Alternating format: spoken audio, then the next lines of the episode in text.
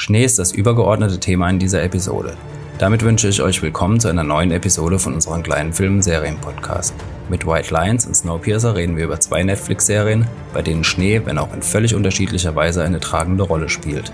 Los geht's aber wie immer mit den News. Viel Spaß mit dem Podcast. Es wird gemunkelt, reine Spekulation, dass Hollywood eine zweite Staffel bekommt.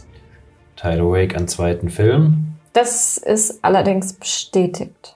Ist es sicher bestätigt? Von Netflix. Mhm, ziemlich sicher von Netflix bestätigt. Ziemlich sicher bestätigt. Sie hatten auf Insta was gepostet. Okay. Ja, aber was ich das Spannendste fand, ist, dass Amazon eventuell AMC kaufen will. Also Die für, Kino, also nicht den kompletten Sender, die Kinokette. genau AMC. für, für die deutschen Hörer, die da vielleicht gar nicht mal so drin sind. Es gibt ja große Kinoketten in den USA und die größte ist, ähm, ist die größte. Ja, da gehören aber, also für Deutschland ist auch interessant, weil halt die UCI-Kinos auch zu AMC gehören. Also die gehören mitten in die Kette rein.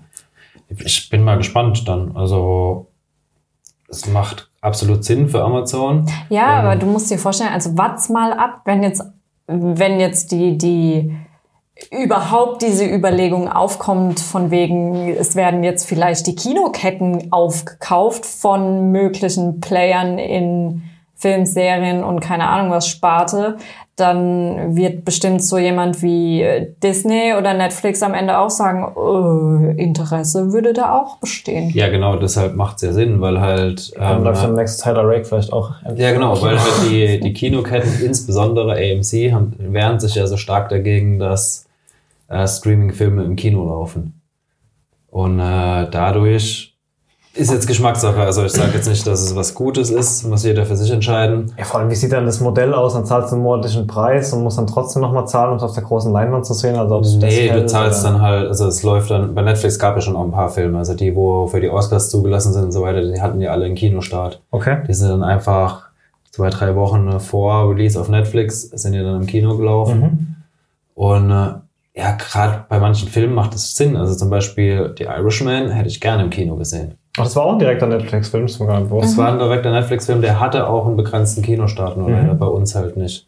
Oder Roma hatte auch einen Kinostart Mhm. und äh, Marriage Story hatte auch einen Kinostart. Also die, die ganzen Filme, die zur Oscar-Verleihung zugelassen waren, die müssen ja einen Kinostart haben. Das ist ja Grundbedingung für einen Oscar, also für die Nominierung, dass die Filme im Kino gelaufen sind. Das heißt, sie geben die auf gut Glück hin oder auf die Hoffnung, dass die für einen Oscar nominiert werden, quasi fürs Kino frei, ohne zu wissen, ob es wirklich was wird. So. Ja, klar, das kannst du Okay. ja nicht wissen. Es Aber- ist, es ist auch nochmal komplett anders. Also es gab ein paar Filme, da erinnere ich mich an einen mit der Kiernan Shipka, das ist die neue Sabrina, Chilling Adventures of Sabrina. Da gab es einen Film mit ihr, uh, ich weiß nicht mehr, wie er hieß, äh, war ein Netflix-Film. Es gibt ein paar Streaming-Filme, ganz, ganz selten, lasst es vielleicht zwei oder dreimal im Jahr passieren. Ähm, gibt es Netflix auch Amazon-Filme, die in den USA direkt auf den Streaming-Dienst kommen, die aber hier von manchen Verleihern aufgekauft werden fürs Kino. Und da war dieser Kiernan Shipka-Film, ja, ich war- erinnere mich. da dabei, weil ich kann mich dran erinnern, ich habe mich voll gefreut. Ah ja, nächste Woche kommt er raus und habe dann gesehen, hä, wie, der, der läuft nicht bei uns.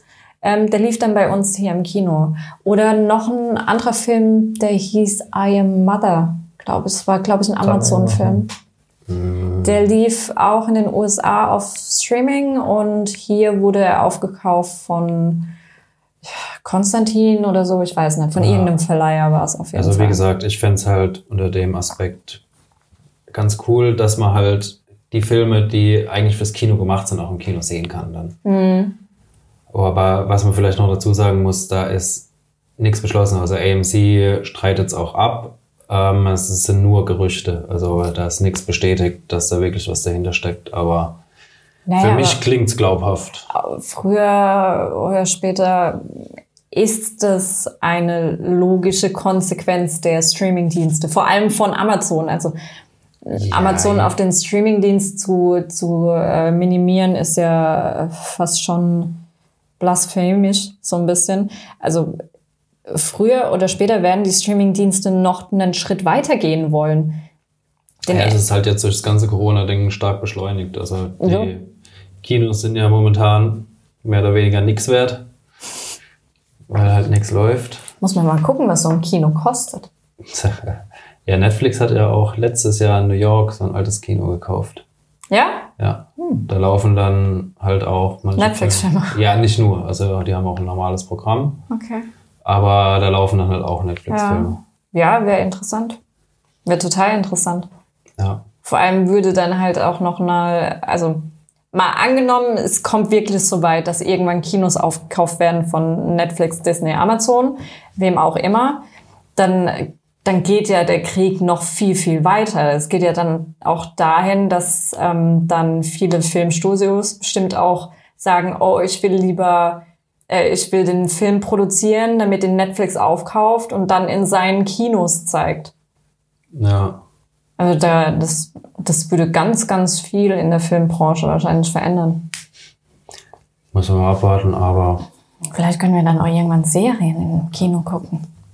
Das wäre doch mal was. Serienkino. Da kannst du dann mit deinem Season Pass kommen. Hm. Hm, Ja. Aber ich weiß nicht, ob sich das durchsetzen wird, Serien im Kino. Ja, jede Woche eine Folge.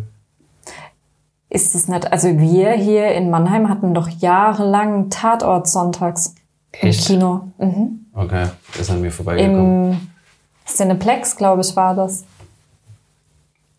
Okay, da ist, Ist immer der aktuelle Tatort im Kino gelaufen, oder? Okay.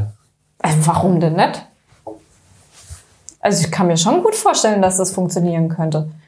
Jetzt, jetzt stell dir mal vor, das Game of Thrones Finale. Ja, so Sonderdinger, aber ich weiß es nicht. Oder halt mal irgendwie so eine Binge-Nacht, eine Staffel am Stück oder so. Hättest du da nicht Bock drauf, wenn du jetzt die Möglichkeit hättest, deine Lieblingsserie jeden Donnerstag um 20 Uhr im Kino zu gucken? Eine Folge. Ich fände es wahrscheinlich zwei Wochen cool, dann wäre ich zu voll für eine Folge in die Stadt zu fahren. Ja, das ist natürlich was anderes. Ja, ich weiß nicht. Apropos Serie, wir haben alle die neue Serie von Alex Pinar, den Macher von Haus des Geldes, geguckt. White Lines. Jawohl, ja. Diesmal ganz anderes Setting. Ganz unterhaltsam, so über die, so ein, eine private Mordermittlung in der Partyszene von Ibiza, die sehr drogenbelastet ist und dargestellt wird. Und äh, genau der, die Schwester des Verstorbenen, der Körper taucht irgendwie nach 20 Jahren, nachdem er verschwunden ist, dort auf. Ähm, auf dem Grundstück einer der zwei größten Gaunerfamilien dort. Und ja, sie versucht dann irgendwie rauszufinden, was mit ihm passiert ist. Kommt halt eigentlich aus einem relativ stabilen Setting äh, in Manchester mit Mann, mit Kind und stabilem Leben und ist dann eigentlich da drüben, um den Mord von ihrem Bruder aufzuklären oder da mehr ähm, ja, rauszufinden. Und im Endeffekt lässt sich da ganz schön in das Milieu reinziehen und ähm, ja, fängt immer mehr an, ihr eigenes Leben zu hinterfragen. Und genau, da prallen einfach diese zwei Welten aufeinander.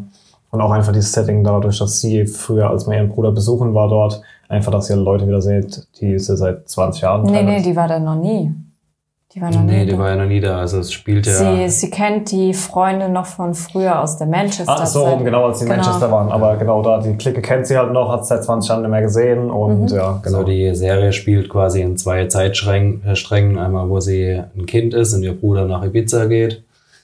Ähm, und dann, äh, wie die Leiche von ihrem Bruder gefunden wurde und äh, sie nach Ibiza geht, um herauszufinden, was passiert ist. okay. Und sie war ja die ganze Zeit der Meinung, ihr Bruder, oder ihr wurde gesagt, ihr Bruder ist verschwunden, wie er nach Indien gegangen ist. Oder? So irgendwie war das doch. Ähm, äh, und ja, durch den Fund der Leiche hat sie dann halt die Gewissheit, dass er gestorben ist und nie die Insel verlassen hat. Naja, ob er die Insel verlassen hat, ist ja so nicht ganz klar, weil er wurde ja auch nicht auf Ibiza gefunden, sondern er wurde ja auf diesem, äh, auf dem Mainland gefunden. Ah, stimmt, er wurde auf dem spanischen Festland In- gefunden. Ja. Almeria, irgend sowas. äh, Ja, also unsere, unser Protagonist, den wir halt die ganze Zeit begleiten, ist halt die Schwester und natürlich in der älteren Zeitspanne den Bruder, wie er da auf Ibiza sein Ding durchzieht, immer größer wird und ähm, eigene Clubs hat, seine Musikszene. Also es ist auf jeden Fall wichtig, vielleicht noch zu erfahren, dass dieser Bruder von ihr in Manchester viele Partys gemacht hat. Es dreht sich eigentlich alles in seinem Leben um die Musik. Und zwar jetzt nicht einfach nur äh, David Guetta-Style, sondern man merkt auch, dass er noch viel tiefer in die Musik reingeht. Er ist auch ähm, sehr angetan von Oper, klassischer Musik, also hat da auch wirklich Ahnung und wollte dann damals in Ibiza mit seinen vier Freunden, doch, es sind vier, glaube ich, drei? Ich glaube, sie sind zu viert insgesamt, ja. Stimmt, drei Freunde zu viert insgesamt in Ibiza da äh, starten und sind auch relativ erfolgreich geworden dabei. Ja, da würde ich jetzt gar nicht mehr viel mehr sagen. Das ergibt sich dann im Laufe der Serie. Was ich wirklich extrem gut fand in der Serie, ist die Dynamik, zumindest jetzt die ersten, die erste Hälfte, ähm, ist es nochmal viel besser als dann später, ist die Dynamik zwischen ihr und dem Boxer. Also sie kommt dann quasi bei einem Clubbesitzer und Security von dieser reichen Familie unter. Und, äh, nur beim Security. Der Clubbesitzer ist die Familie. Ah, stimmt, das ist die Familie, wohnt nur im Club. Ähm, und äh, ja, ich finde die Dynamik zwischen den zwei, gerade am Anfang, finde ich extrem gut. Es macht wirklich Spaß, den zwei zuzugucken. Ja, ich fand die Story zwischen den beiden war in dem. Ich fand, das war im ersten Moment absehbar, wohin das führt. Das ist so typisches, wir machen eine Drama, Crime, whatever Serie, aber wir müssen mhm. halt jede Zielgruppe einfangen und deswegen hauen wir da noch ein Love Interest mit rein. Nee, mir geht's gar nicht so um das, die Storyline, wie die zwei zusammengehen, sondern mhm. wie die zwei miteinander interagieren. Ach, du meinst, dass einfach generell diese zwei Welten aufeinanderbrechen von diesem normalen, beziehungsweise von diesem sesshaften, runtergefahrenen Leben aus Manchester und diesem Bouncer Security Typ, der da das Leben auf Ibiza genießt? Oder was genau meinst du mit Dynamik? Ja, wie die halt, wie die miteinander äh, interagieren halt. Also es hat für, also ich habe da ein paar Mal gut gelacht und war immer gut unterhalten. Ja, das entwickelt sich auch ähm, gut und glaubhaft und im Endeffekt dann ja doch irgendwie ein bisschen toxisch, aber dann wieder aus ganz anderen Richtungen, als man es eigentlich vielleicht am Anfang gedacht hätte. Und also es ist schon eine gut fabrizierte, aber nicht zu sehr aufgesetzte Chaos-Story. Mhm. So, ja. Also ich finde, dadurch, dass man halt weiß, es ist sowohl geschrieben vom, als auch produziert von dem Machern von Haus des Geldes, aber nicht ausschließlich, sind ja auch noch Engländer dabei, habe ich mir gedacht, uh, das wird wieder so was ultra verzwicktes, verzweigtes und da ein Twist und der nächste Twist und noch ein Twist und noch ein Twist. Das ist es gar nicht geworden und da war ich auch froh drum. Es ist relativ linear, du hast eine klare Struktur in der Serie und was ich was ich extrem geil fand, waren einfach diese extrem unterschiedlichen Charaktere. Also du hast egal welchen Charakter du dir anschaust, ob es der Bruder ist, ob sie jetzt unsere Protagonistin ist, ob es Boxer ist oder sonst irgendein anderer Mensch dort auf dieser Insel, keiner hat auch nur ansatzweise das gleiche Charaktermerkmal wie irgendein anderer. Also alles sind so komplett unterschiedlich und sind auch wirklich bis zum Ende gedacht. Mhm. Also du hast bei jedem, dadurch, dass wir halt auch die Freunde haben, hast du da ja auch einen zeitlichen Verlauf. Du weißt ganz genau, wie sie waren, als sie jung waren, in ihrer Teenagerzeit. Jetzt sind sie alle so um die 40, glaube ich, sollen sie sein. Und ich finde, das ist schon eine beachtliche Leistung, dass auch jeder Nebencharakter wirklich eine Hintergrundstory hat. Das hast du so nett, mhm. finde ich, in, in anderen Serien. Da hast du vielleicht dein Protagonist, wo die Charakterzeichnung relativ weitläufig und ausschweifend ist, aber so die, die Nebencharaktere jetzt nicht. ich finde es ja bei den guten Serien schon, das macht ja auch genau eine gute Serie aus, dass halt Ja. nur dem einen Handlungsstrang folgt. Ich meine, Game of Thrones hat es in aller, aller Breite vorgemacht, aber natürlich auch bei anderen ähm, Serien schon gut dargestellt. Breaking Bad war zum Beispiel auch sowas, was ich immer auch mit den Zeitcharakteren so ein bisschen beschäftigt habe, mit Rückblenden und sonst irgendwas. Und, ja. Nee, die Charaktere sind echt gut ausgearbeitet in der Serie. Was ich ein bisschen nicht so gut fand an der Serie war, ähm, war diese, diese, ähm, diese Handlung mit den Familien. Also klar, es ist wichtig für die Handlung an sich, das, das hat dazugehört. Aber ich finde, Du meinst das jetzt mit ihrem Vater oder was meinst du mit den Familien? mit den zwei Gauner-Familien. Ach so, okay, okay. Ja. Und ich finde, das hätte man nicht unbedingt gebraucht. Also ich hätte da jetzt nicht noch so eine äh, Queen of the South Storyline mit reinbringen müssen gut, von den mächtigen so- Familien. Das wurde jetzt auch nicht unbedingt so krass breit getreten. Ähm, hat ja aber schon ein bisschen einfach zu diesem Drogenmilieu da gehört, so dass dann alles eine runde Sache ist. Aber ja, da- das war nochmal extra Drama dann so, gerade so die letzten ein, zwei Folgen mit dieser Familienaufstellung oder was das war da.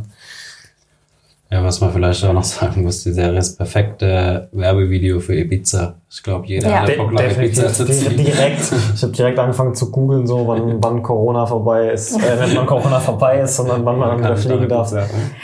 Es ist aber, also bei mir persönlich war es jetzt nicht unbedingt das Nachtleben, wo ich mir denke, ja, okay, geil, ja, du kannst äh, 24-7 eigentlich in den Club und äh, äh, mega cool, mega die coolen Clubs, wobei man, glaube ich, nur einen Club von ihnen sieht. Aber was ich halt mal spannend fand, ist, dass man, und das kennt man von, von solchen Locations, wie es jetzt Ibiza ist, kennt man das jetzt nicht, dass man so ein normales Leben dort gezeigt hat, also normal in Anführungszeichen. Und wie es denn ist, auf so einer Insel zu leben, die eigentlich nur dafür bekannt ist, dass man dort Party machen kann und nichts anderes. Oder, oder als Hippie Retreat geht. Ja, Ja, Happy Retreat. Ja. Ich finde, also, ja, klar, irgendwo gehört es dazu, wenn du eine Serie über ähm, Party auf Ibiza zeigst, dann gehören halt auch die Drogen dazu. Ich fand's aber ähm, teilweise eine sehr unkritische Auseinandersetzung mit dem Thema Drogen jetzt. ja also ich meine, es geht um die Partyszene in Ibiza, da sieht niemand die Drogen kritisch. Ja, natürlich. Ja, ich Selbstverständlich, ich finde halt aber bei so wirklich ernsthaften Dingen, wie dass der dann irgendwie ähm, irgendjemand dann gefühlt heroinabhängig gemacht wurde und so weiter, beleuchten sie es schon auch mit den entsprechenden negativen Folgen, dann so aus der Sicht der Charaktere selbst und so weiter. Also ja, ich finde, da hätte man noch ein bisschen weitergehen können. ja, Okay. ich glaube, das war nicht das, was worauf Serie ja, natürlich nicht. Also Aber das hat mich jetzt gar nicht gestört gehabt. Also das wäre mir nicht mal aufgefallen. ja, aber ich denke, dass es manche Zuschauer vielleicht abschrecken könnte. Das ist so extrem unkritisch. Teilweise fast schon, also wenn du jetzt in Richtung, wenn du jetzt so an manche Szenen gehst, die mit diesem Hippie-Retreat und irgendwelche Pilztees trinken und Frösche ablutschen oder injizieren oder keine Ahnung was, ähm, dann war es doch relativ, ähm, Verharmlost? Oder? ja, fast schon ein bisschen verharmlost. so Ja, auf die Art so, ja, das macht das Leben schöner und angenehmer und bla bla blub. Klar, bei solchen Hardcore-Sachen wie dann das Heroin haben es schon ein bisschen kritischer beleuchtet. Aber das da halt so, ja. Also man muss es ja auch nicht immer so krass kritisch beleuchten. Ich meine, guck dir Es war eine Darstellung, wie es halt es war eine Darstellung, wie es vermutlich ist. Human Traffic. Ich, ich fand es nicht drogenverherrlicht, ich fand es einfach, glaube ich, relativ realistisch dargestellt. Ja, ohne da jetzt selbst Ibiza-Erfahrungen zu haben. Aber Aber was ich ja red weiter. Ich bin red weiter. warst du relativ? Äh, jetzt, jetzt habe ich den Faden verloren. Ach nee, was ich ganz cool fand, ist, ähm, Aber das, ich liebe das generell an Serien, wenn die so multilingual, multikulti-mäßig Mhm. unterwegs sind. Und da hat es mir besonders gut gefallen, dass du äh, klar dieses British English und dann Das im Ibiza, Original, wenn die Spanish. Spanier miteinander sprechen, halt auch nicht auf einmal Englisch sprechen, wo es Ja. ja keinen Sinn macht und so weiter. Ja. Das fand ich extrem So, geil. ja, was halt auch wieder. Sehr ist, authentisch. Ja, ähm, ich glaube, ab Folge 8, 7 oder 8 gibt es keine deutsche Synchro mehr. Ja, warte mal ab, vielleicht kommt die noch. Ja, kann sein, also wird mit Sicherheit noch nachgereicht, aber Also- Stand vorgestern äh, gab es keine deutsche Synchro.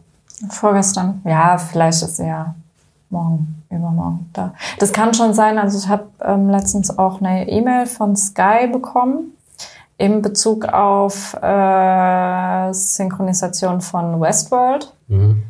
Da hat es ja auch, ich glaube, bei Folge 4 oder 5 aufgehört mit der deutschen Synchro und die, da kommt jetzt auch so nach und nach, und nach an verschiedenen Tagen wird es dann nachgereicht und dann kann man es nochmal Ja. in Deutsch gucken. Vielleicht da auch, weiß man Ja, nicht. ich gehe stark davon aus, also dass bei allen Releases aus der letzten Zeit, wo dir keine Synchro da war, dass die nachgereicht wird. Mhm. Aber ja, für die, die dringend eine Synchro wollen, ähm, die Serie ist noch nicht, stand jetzt noch nicht komplett synchronisiert. Also ich glaube, wenn, wenn man sich mal überlegt, für wen die Serie auf jeden Fall was sein könnte, wenn man jetzt klassischer Haus des Geldes Fan ist, wüsste ich jetzt nicht, also wäre jetzt nicht so ein pauschales Kriterium, wo ich sagen würde, ja, dann liebst du diese Serie auch. Nee, ich, Ich- finde, die hat eigentlich relativ wenig zu tun. Eben, ich finde auch, das hat so überhaupt null miteinander zu Das ist tun. allgemein ganz anders angefühlt als alle Serien, Ja. die ich davor gesehen habe, so muss ich sagen. Also Und okay, fällt mir jetzt nichts ein, mit dem ich jetzt direkt vergleichen würde. So. nee, vergleichen nicht, aber ich Vielleicht so ein denke, ganz kleines bisschen einfach nur vom Feeling her, jetzt nicht von Inhalt oder so, aber vielleicht so vom Feeling her so ein bisschen Queen of the South in, ein, in ein paar wenigen Elementen, aber das ist wahrscheinlich auch nur wegen diesem Ja, spanischen Temperament und, und den großen Willen und so teilweise, aber abgesehen davon, ich glaube, wenn man Interesse an dieser ganzen Szene hat, diese Clubszene, sei das jetzt in Ibiza oder sonst irgendwo, dann hat man schon Bock auf dieses, also dann hat man bestimmt auch Spaß an der Serie. ja, aber auch so fand ich es einfach unterhaltsam. Ja, Hat ein rundes Bild ergeben.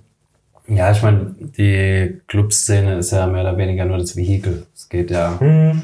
gar nicht wirklich um die Clubszene. Ja, natürlich nicht, aber es ist halt so ein so bisschen drin. das Ich meine, klar, die Setting. zeigen halt immer wieder ein paar Partys oder so, wenn sie halt Story relevant sind, um halt Charakter, äh, Charakterentwicklung so ein bisschen zu zeigen. Aber abgesehen davon ist jetzt gar nicht so, Ja. ja, das gehört auch mit zu dem Milieu des Ganzen Mhm. dazu. Nee, aber solide Sache auf jeden Fall, alles in allem. Ja. Solide 5 von 7 Sternen. Fünf von sieben. Was? Fünf von sieben? Ja, man muss mal neue Maßstäbe setzen. das, das ist der mein Gag-Maßstab, kennt ihr das nicht? So seit zwei oder drei Jahren. Solid Work. Five of seven. ja, ja, außerdem konnten wir noch die ersten fünf Folgen von äh, Snowpiercer gucken. jawohl, ja. La Trans. Ach, shit, warte, wie heißt La Trans Auf was willst du raus? Piersniech? Achso, du meinst die Graphic Sehr- Novel, oder? Ja, der Originalname. Trans irgendwas mehr. Piers. Also nicht. ist auf jeden Fall, also es gibt ein Graphic Novel, das habe ich nicht gele äh, gelesen oder angeschaut. Sowohl als auch. ähm, äh, aber es basiert halt auch auf den Film. Genau, es ist eine Adaption des Films. Man hat viele Elemente des Films. Ähm, allerdings geht's noch, natürlich dadurch, dass es halt auch eine Serie ist, geht's auch viel tiefer in die Materie rein. Es wurde viel dazu gedichtet, viel mehr Story. Und natürlich, so wie es halt ist, du brauchst bei einer Serie noch einen etwas krasseren Aufhänger, den du jetzt nicht innerhalb von anderthalb Stunden abarbeiten kannst. Und da haben wir bei Snowpiercer, also wie man das auch vom Film kennt oder vom Graphic Novel, wir haben Menschheit ist hinüber, weil äh, die Erde wurde immer wärmer. Die Wissenschaftler haben sich gedacht, wir machen sie kälter, haben dieses Zeug ins in die Atmosphäre geschossen, dann ist halt alles zerfroren. Und Das ist halt schon so richtiger Trash. echt, findest du? Ich finde, also diese Tatsache Ich mit. finde, es macht halt einfach bis heute keinen Sinn, dass das Ding auch fährt. Ich meine, klar, die sagen halt, wir müssen in Ach Bewegung so. bleiben, damit wir halt nicht festfrieren, weil dann sind wir halt hier. So. Aber es ist doch scheißegal. Und ich meine, ihr fahrt doch eh nur da rum und könnt nicht raus. Ja. Also allein die Tatsache, dass, stell dir das mal vor, ich meine, das war ja, das ist ja eine komplette Rundfahrt um den ganzen Globus so quasi, Genau. den wir immer und immer wieder gehen so. Genau. So eine Strecke musst du ja erstmal bauen. Ja, das wird im Das wird Film auch im noch Film- mehr erklärt. genau. Da bräuchte man vielleicht teilweise, wir haben jetzt extra den Film nochmal geguckt. Kurz was zum Setting für die, die das ganze Ding gar nicht kennen. Genau, Ja. so, ich habe jetzt unterbrochen. Genau, die ganze Erde ist äh, ein Eisplanet mittlerweile. Und Genau, wir sind ein Eisplanet mit äh, minus 84 Grad Außentemperatur. Und der Mr. Wilford, dessen äh, Idee es schon seit kleinem Kind es war, ein, ein Riesenzug zu installieren und die verschiedenen Bahnnetze der verschiedenen Kontinente miteinander zu verbinden, hat halt diesen Snowpiercer entwickelt. Und man konnte sich anhand der Investitionen, die man für dieses äh, Unternehmen oder diesen Zug gemacht hat, konnte man sich dann halt ein Ticket in diesen Zug ergattern. Demnach ist es aufgeteilt in erste und zweite Klasse und dritte Klasse. Und ähm, dann gibt's noch The Tail. The Tail ist der hintere Bereich dieses 1001 Wagen langen Zuges.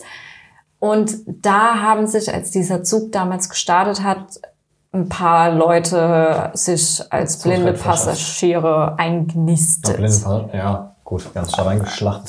Sie haben sich reingeschlachtet, aber per Definition sind blinde Passagiere.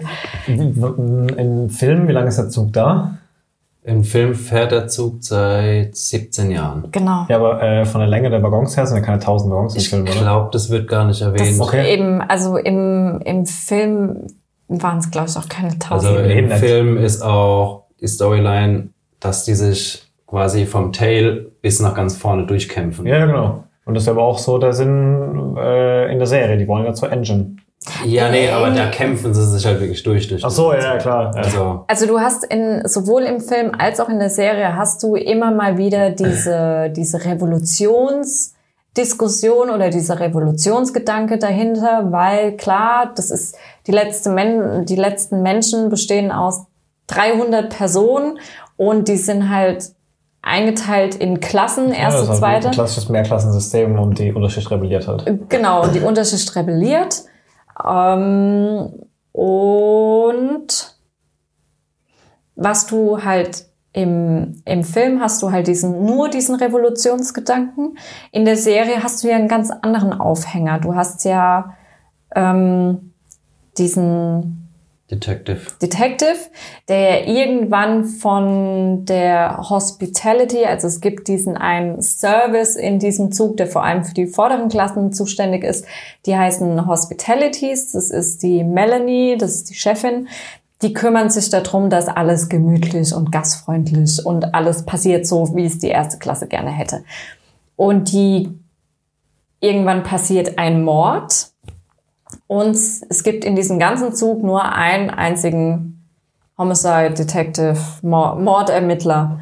Und der hockt im Tail. Es ist ja nicht ein einfacher Mord auch. Die finden eine, quasi eine Leiche, denen alle Gliedmaßen inklusive Geschlechtsteile Inklusive dem. Glied. Ja, alle Gliedmaßen Also alle Glieder. inklusive Glied Alle Glieder abgetrennt wurde. Ja, und äh, dieser Detective soll eben rausfinden, ne, wer der Mörder war, aber er hat halt quasi seine, oder er versucht Bedingungen zu stellen, weil er den Tail nicht verraten will. Genau. Und versucht halt auch unterschwellig seine eigene Agenda durchzudringen, nämlich den Zug zu erforschen, was über die Übergänge zwischen den Security-Sections irgendwie rauszufinden, um dann halt irgendwann dann doch vielleicht mal einen großen Sprung der Revolution zu machen und nicht Genau. einen Wagen nach vorne direkt zu Also sterben. das ist genau, das ist eins zu eins genauso übernommen, wie es auch im Film war. Im Film, der Film fängt genauso an wie die Serie, dass die eben alle im Tail hocken und ähm, nachzählen, wie lange die einzelnen Türen gleichzeitig offen sind. Das heißt, wie könnte man diese Revolution starten oder diesen Kampf nach vorne starten? Äh, was bräuchte man für Waffen oder sonstiges? Wie viel Zeit hat man? Wie muss man das bewerkstelligen? Wie viele Soldaten etc. pp. Das ist genauso wie im Film. Im Film machen sie es ja irgendwann. Und in der Serie ist es halt eben so, dass die rein theoretisch unterbrochen werden mit dieser Tatsache, wir brauchen einen von euch aus dem Tail, ihr müsst uns vorne helfen. Und der sagt halt, okay, gut, aber was krieg ich dafür? Ja. Also in der Serie ist es auch nochmal viel mehr aufgedröselt mit diesem Klassenunterschied, finde ich. Genau.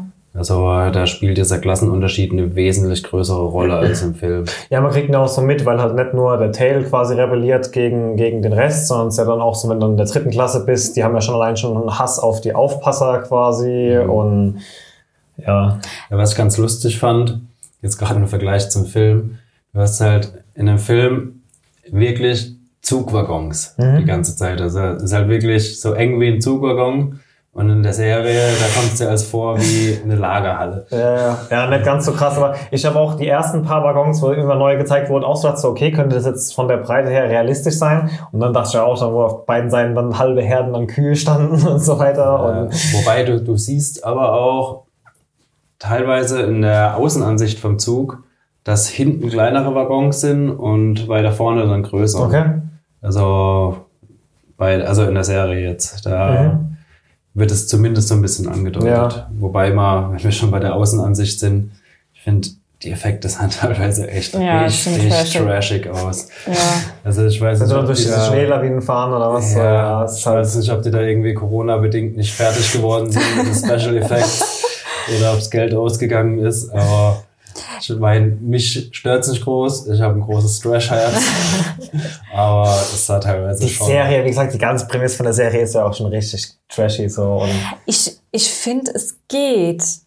Also ich finde, bei, wenn man sich diese ganzen apokalyptischen äh, Herangehensweisen mal anschaut, ja, die wir, egal ob Literatur, Film, Serien, whatever und wherever haben, finde ich diese, diesen Aufhänger von wegen Erderwärmung, wir können es nicht mehr aufhalten, wir müssen die Erde kühlen, ansonsten sind wir irgendwann äh, medium rare.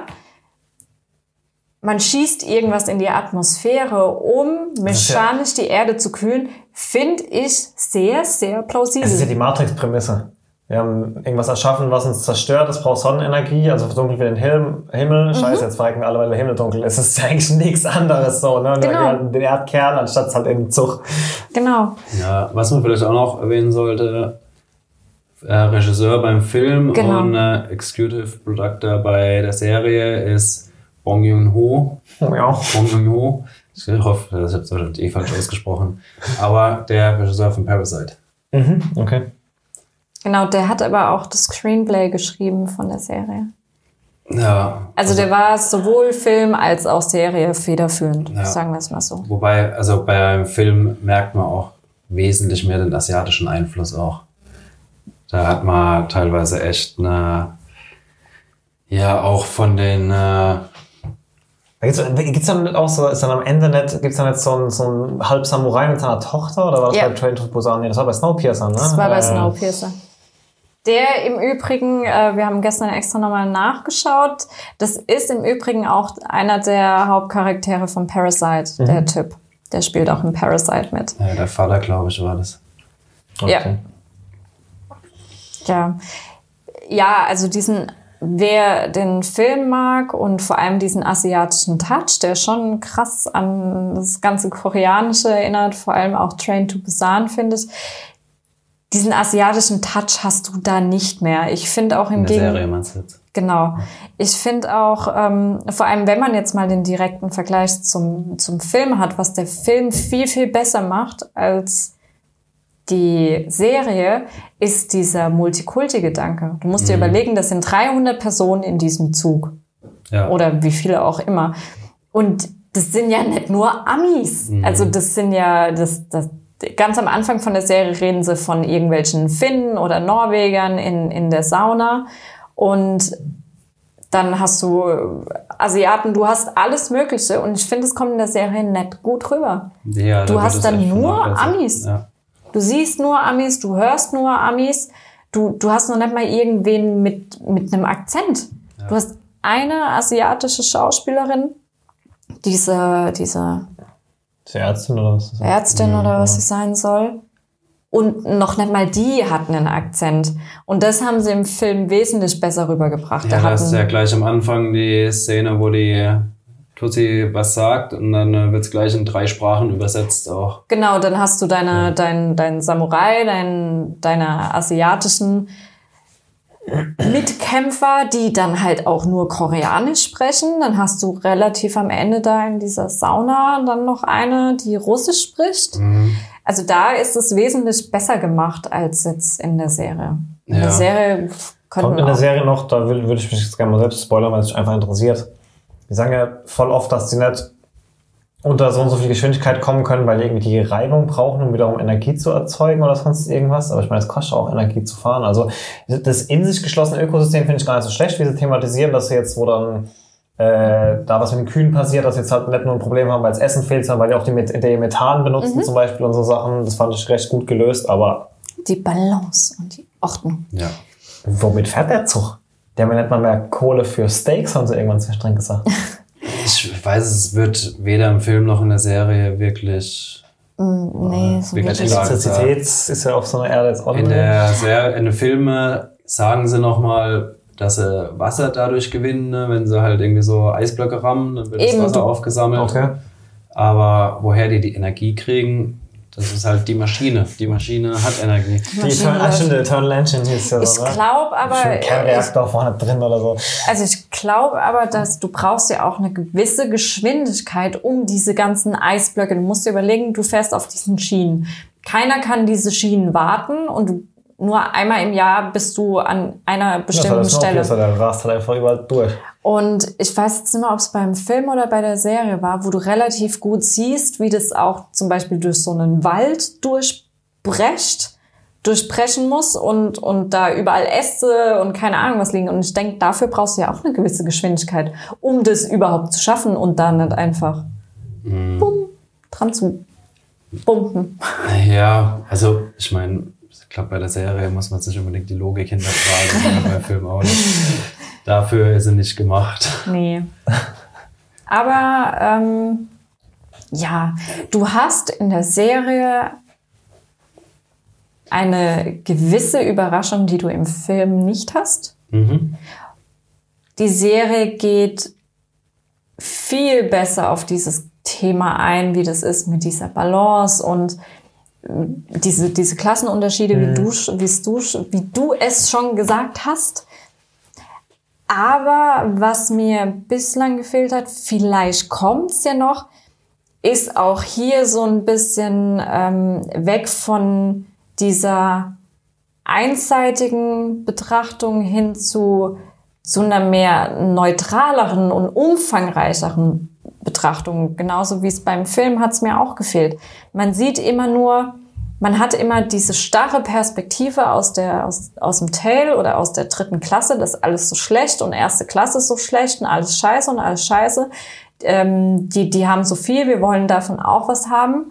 Und ich finde einfach, man, man hätte das ein bisschen, oder mir fehlt noch ein bisschen diese neutrale Komponente. Es wird alles so schlecht gemacht, schlecht gemacht, schlecht gemacht. Und wenn, wenn du dir aber dann wenn du diesen Gedanken der Revolution mal weiterspinnst und okay, du lässt jetzt die Leute vom Tail in die erste Klasse und dann dieses komplette System, was, was die ja immer wieder äh, betonen, dass das, das ist alles aufs Minimalste abgemessen und abgerechnet und jeder hat so und so viel Steaks und so und so viel. Ich glaube, das kommt im Film, behandeln sie das ja auch. Also ich, Ja, ich glaube, das kommt schon noch. Also wie gesagt, wir haben jetzt die ersten fünf Folgen von der Serie gesehen. Wie viel wird es geben in der ersten Staffel, wir das? Ich weiß Zehn es wahrscheinlich? nicht. Also Am Ende acht oder fünf. zehn nehme ich an. Sechs. Sechs Folgen. Ihr habt doch eine. Ja, also.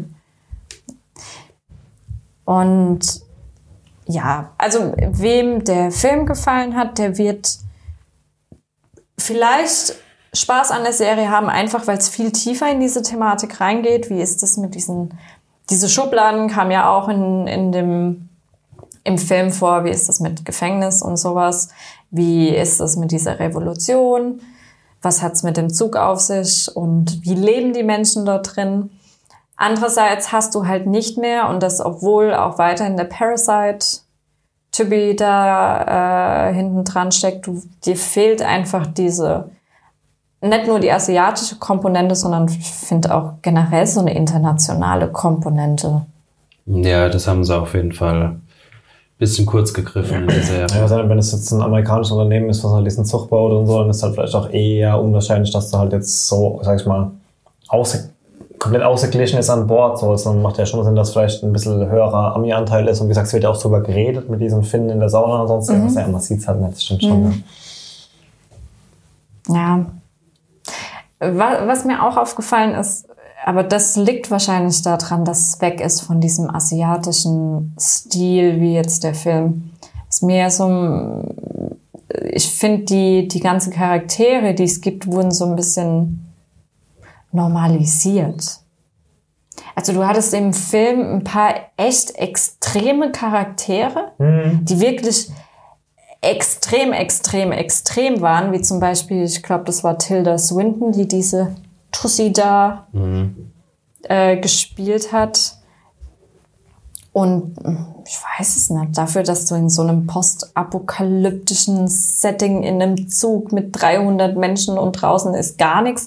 Also da können die Menschen schon mal ein bisschen extremer werden und ausgefallener und exzentrischer, so ein mhm. bisschen. Ich fand sie fast alle ein bisschen zu normal für das, was es da gibt. Ja, irgendwie, also keine Ahnung, sei das jetzt Mad Max oder keine Ahnung, was alles an Endzeit es gibt. Ich finde, was das alles so ein bisschen ja, aber gemeinsam das hat. was du mit diesem Endzeit oftmals hast, ist ja, was habt ihr, wo es ganz extrem war, war, wo halt da so alles Anarchie ist, wo dann irgendwie auch einer irgendwie so über offenen Feuer gegrillt wird. Wie hieß denn der Film? Auch so ein, oh, ich kriege gerade den Namen nicht mehr zusammen, aber da war es sehr extrem dargestellt. Aber, naja, aber irgendwas, ah, auch, egal. Ähm, das war noch heftiger als Mad Max, aber das ist halt auch so, wenn dann halt Gruppen aufeinander prallen und du hast Territorienkämpfe und so weiter und das hast du da halt. Eli? Nee. Und das hast du da ja sehr, sehr schwerlich nur, weil halt, es gibt halt nur diesen einen fucking Zug und dann gibt's halt alle drei, vier Jahre mal einen Aufstand, der schafft dann vielleicht drei Waggons weit und dann sind es aber halt immer noch 998, die sie weiterkommen müssten, um ja, was zu erreichen. Dann wird es wieder im Keim erstickt, davon kriegt die vielleicht außer durch Flurfunk die mhm. oberste Klasse da ja nichts mit. Und die hocken da halt und denken, jo, denen geht's gut so. Ich meine, klar, wird, wird mal einer irgendwie ausflippen, weil er irgendwie hier so, boah, das, das ganze Leben kann ja jetzt sein. Aber, also ich finde es schon plausibel, dass es nicht so extrem ist wie jetzt in anderen Endzeitfilmen, weil da halt dieser Konflikt halt viel präsenter ist, weil dann mhm. ist ja mehr so, es gibt keine, keine Staatsgewalt mehr, also klaue ich jedem, dem ich über den Weg komme, schieße ich über den Haufen und klaue dem seinen Scheiß und so weiter. Also mehr mhm. Zombie-Apokalypsen-Style ist ja schon mal was anderes. Ja, du hast ja quasi eine Ordnung, beziehungsweise sowas wie eine übergeordnete Macht, sprich mhm. Regierung mäßig, hast du ja da. Du hast ja quasi eine, in Anführungszeichen, intakte Gesellschaft. Ja, ja das stimmt auch wieder, aber ja, das sind so Kleinigkeiten, das ist wirklich äh, Meckern auf dem. Ja, wenn man sich auf ein bisschen Trash-Story-Faktor und ja. Optik einlassen kann, dann kann man mit der Serie. Also, wer jetzt eine Hochglanzserie erwartet, wird wahrscheinlich nee. enttäuscht. Aber wer zumindest ein kleines Trash-Herz hat. Also einzige Hochglanzmäßige, was die Serie hat, ist Jennifer Connelly und das war's. Ansonsten mm. ist da absolut gar nichts Hochglanzmäßiges. Diese, diese eine Tussi, die bei der Security da arbeitet, die am Anfang da so auf die Schnauze kriegt, die kennt man aber auch irgendwo her, ne? Die Blonde? Ja. Weiß ja, ich weiß nicht. Ich weiß nicht. Ich weiß es auch nicht. Ja. Ja, also ich, es hat, es ist jetzt nicht die beste Serie, die ich jemals gesehen habe. Es ist jetzt auch nicht mein Favorit der letzten paar Monate. Aber sie, ja, sie gibt halt mal wieder Einblick in eine komplett äh, fiktive, utopische, kranke Welt. Dystopische dann eher. Ja. ähm, und das fand ich mal wieder so schön anzusehen. Das mhm. war mal wieder was was ganz anderes. Ach, sie, sie ist echt nicht schlecht, aber ist jetzt auch kein Highlight. Also man nee. kann sich gut angucken. Hm. Ja. Also wer den Film mochte, der hat wahrscheinlich auch Spaß mit der Serie. Ja, das denke ich auch. Zumindest ich muss ehrlich sagen, ich habe den Film gesehen und wäre jetzt nichts, was ich mir ein zweites Mal angucken muss, weil ich mir dachte so, hm, ja, ist so die Prämisse. Aber mit der Serie hatte ich jetzt tatsächlich noch ein bisschen mehr Spaß, weil es halt einfach die Charaktere auch wieder so ein bisschen breiter fächert und Mhm. ich fand die Serie, also bisher, ich habe erst drei Folgen gesehen oder so, aber fand die Serie bisher unterhaltsamer als den Film auf jeden Fall. Ja. Aber trotzdem, ich hätte echt Hat halt keinen Chris Hemsworth, aber wer spielt damit? Schon wieder Torale. What? Im Film? Nee, Chris Evans. Chris Evans. So. Captain? America. Ah, genau. Und ähm, der The Man in Black vom Westworld, Der Alte oder der Junge? der alte. Spoiler. Spoiler für Westworld. Ach komm, also wer jetzt noch die erste Staffel geguckt hat, ist selbst schuld. Habt ihr da eigentlich weitergeschaut? Nee, mir fehlt immer noch die dritte Staffel. Ich komme nicht dazu, das zu gucken, was in meiner App drin ist. Es hat jetzt ja auch die siebte Staffel 100 angefangen, gell? Ja, es gibt doch gerade so viel anderes zu tun während Corona. Was? Der Handel hat angefangen? Ja, guck, an. Wann? Ähm, Montag, Dienstag, heute? Heute ist die, heute. Ich weiß es, ich habe nur gesehen, dass Diese es- Woche dass ein irgendwann. Trailer da ist für die neue Staffel. Nein, nein, nein, diese Woche. Diese Woche, this week. Absolutely this week. Ja, wird gleich gegengecheckt. Gleich mal geguckt. Und ähm, ja, ich, ich komme, wie gesagt, nicht mehr dazu, das zu gucken, was in meiner App drin ist, sondern gucke die ganze Zeit das, was wir halt kriegen. Mhm. Ich dann denke, Kommt ah, einfach okay. so viel neues Zeug. Was, was allerdings auch irgendwo ein bisschen schade ist. Jetzt letztens, wo wir mal uns darüber unterhalten haben oder darüber geschrieben haben, was waren denn die besten Filme, die man jetzt letztes Jahr zum Beispiel auf Netflix gesehen hat und du diese Liste geschickt hast, da habe ich manche Sachen gelesen und dachte mir, ja, ich erinnere mich an diesen Titel. Ich habe keine Ahnung, was da passiert ist. Ja. Und das ist so ein bisschen schade. Man, irgendwann verliert man so den Überblick. Meistens aber halt auch ein Zeichen dafür, dass der Film nicht sonderlich so gut war. Ja. Ja, das Also wenn der stimmt. gar nicht mehr weiß, was passiert ist, dann denke ich mir immer, okay, es dann hat- sollten wir vielleicht das Rating warum noch ich's mal vergessen runter hab. machen. Ja, Ja, und außerdem kommt jetzt auch bald Last of Us 2, von daher dann wird eh. wieder abgemeldet. ja. Ja. Okay, dann sind wir, glaube ich, durch für heute, oder? Ja, Wann glaube. kommt Snowpiercer raus? Am 22. war das, gell? Ähm, Ja. Eine Sekunde. Kannst du ja gleich hoffentlich sagen. Hallo, da ist das Screener da. Ähm, kommt raus am 25. Und was kommt dann diese Woche? Gehen wir auf Serien, Serien-Trailer-Time, Film-Trailer-Time. Ähm, schauen wir dann gleich. Okay, also heute keine, keine Empfehlungen zum Wochenende. Gibt's nix. Was am 25.? Okay, verabschieden wir uns. Bevor wir jetzt noch länger rumeiern. Okay, dann bis zum nächsten Mal. Ciao. Macht's gut.